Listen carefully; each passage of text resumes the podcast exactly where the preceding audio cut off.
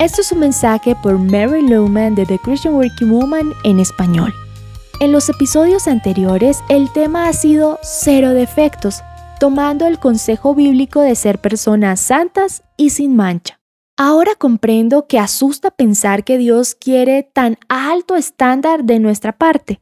Me conozco a mí misma y sé muy bien todo lo que falta antes de alcanzar santidad y sin mancha alguna y me asusto si lo pienso.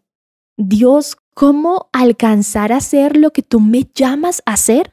Vivir una vida santa y sin mancha. Permíteme decir algo.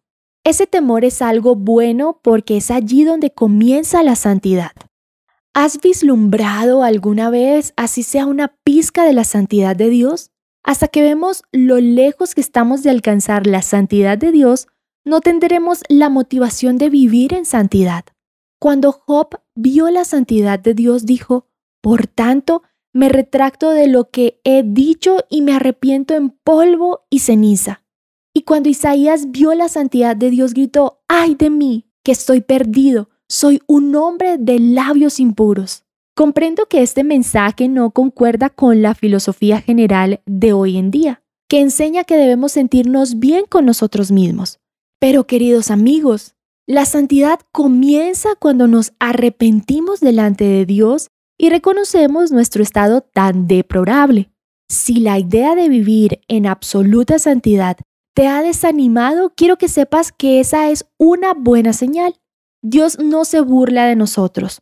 Nos ha llamado a ser santos, pero sabe desde el principio que jamás lo lograremos por nuestros propios medios. Es por esto que nos ha dado al Espíritu Santo para lograr a través de Él sus estándares.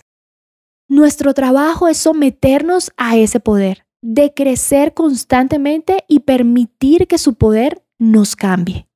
Pienso que estás en una muy buena posición si reconoces lo lejos que estás de cumplir con este estándar de santidad, pues ese es el punto de partida.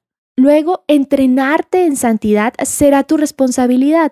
Haz las cosas esenciales. ¿Estás en un programa de entrenamiento para ser más y más como Jesús? Eso incluye tiempo en la palabra de Dios, oración y comunión. También incluye sacar de tu vida cualquier cosa que a Dios no le agrada. Deshacerte de los hábitos y actitudes que impiden esa santidad. Recuerda, el estándar es cero defectos.